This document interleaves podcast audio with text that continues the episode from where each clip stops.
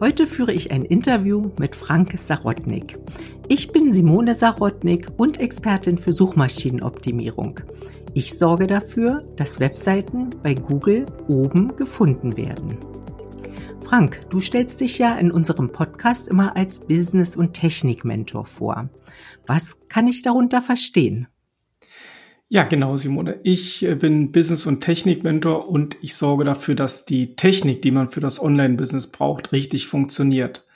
Das bedeutet, ich beschäftige mich mit all den Sachen, die man so landläufig als die Technik bezeichnet.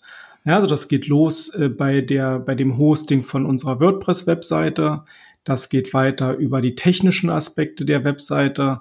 Aber da gehören natürlich auch diverse Business-Aspekte mit dazu. Also zum Beispiel ähm, die rechtskonforme E-Mail-Archivierung, ja, das, das Textschreiben für unser, für unsere Seite und halt noch viele, viele andere Sachen. Also insbesondere auch die ganzen Thematiken. Welche Software setze ich ein?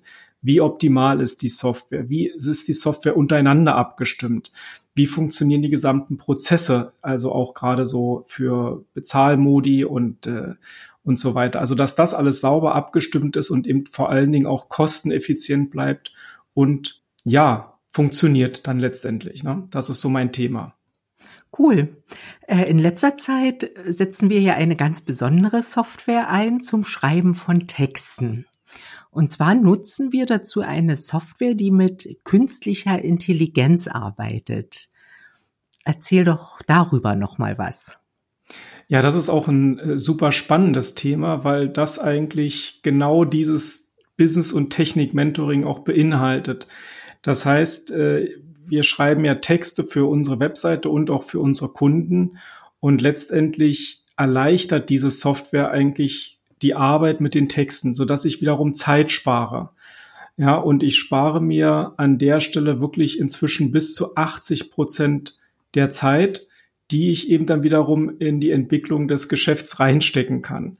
Das heißt also, ein Text, den ich im Moment schreibe, der wird eben echt schnell. Ich kann schnell meine Posts äh, erstellen und dadurch ist das eben alles super effizient. Und äh, das ist eben dann auch so das Thema der Abwägung zwischen mache ich es selbst, hole ich mir Hilfe oder arbeite ich mit einer Software.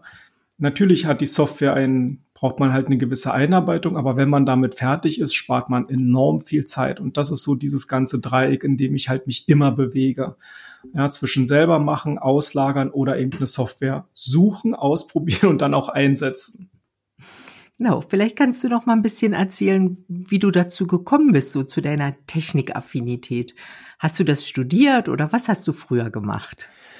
Ja, schon. Also als ich ganz äh, kleiner Junge war, da fand ich immer interessant, wenn irgendwas, wie irgendwas funktioniert hat. Also meine Spielzeugautos, die waren regelmäßig auseinandergenommen und manchmal auch wieder zusammengesetzt, aber eher selten.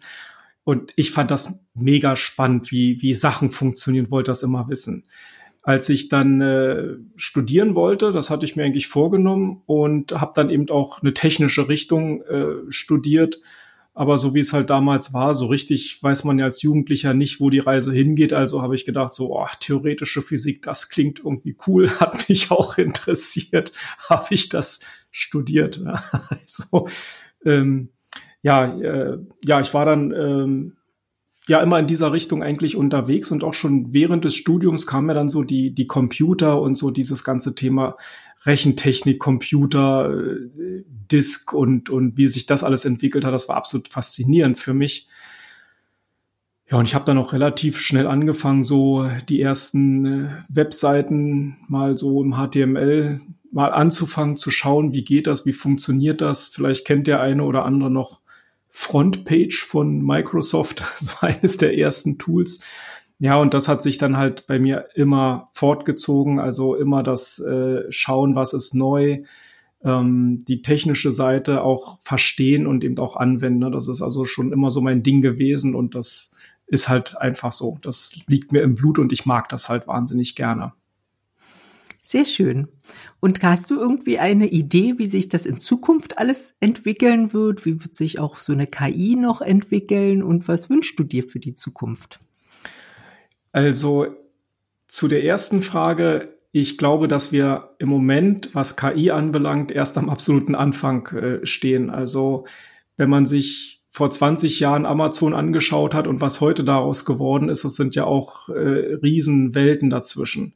Und genauso ist es eigentlich mit einer künstlichen Intelligenz. Was wir heute sehen, sind die ersten kleineren Ansätze und die sind schon beeindruckend. Was wir in den nächsten drei, vier, fünf Jahren sehen werden, und man hört sich in fünf Jahren diesen Podcast an, wird man sagen, boah, ist aber lustig, was die damals gemacht haben. Ähm, das wird noch wahnsinnig äh, sich rasant und schnell entwickeln. Die äh, Computertechnik äh, wird auch vor einem Umbruch stehen. Da sind die Quantencomputer am Horizont schon zu sehen. Äh, künstliche Intelligenz, Machine Learning, das bekommt mit äh, Quantencomputer natürlich alles nochmal eine gesamte neue Dimension.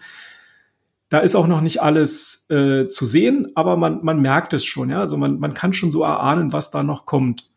Ja, und letztendlich, was ich mir wünsche, ähm, naja, dass die künstliche Intelligenz nicht so doof ist wie die Menschen und äh, ja, vielleicht auch ein bisschen cleverer ist und ein bisschen schlauer ist und Fehler, die wir im Moment auf der Welt machen, einfach nicht wiederholt. Das wäre natürlich wunderbar. Ja, das ist ein schöner Wunsch und dem ist jetzt auch nichts mehr hinzuzufügen. Und da verabschiede ich mich und ich sage Tschüss und danke dir, lieber Frank, für dieses aufschlussreiche Gespräch. Ja, vielen Dank und ich sage auch Tschüss für heute.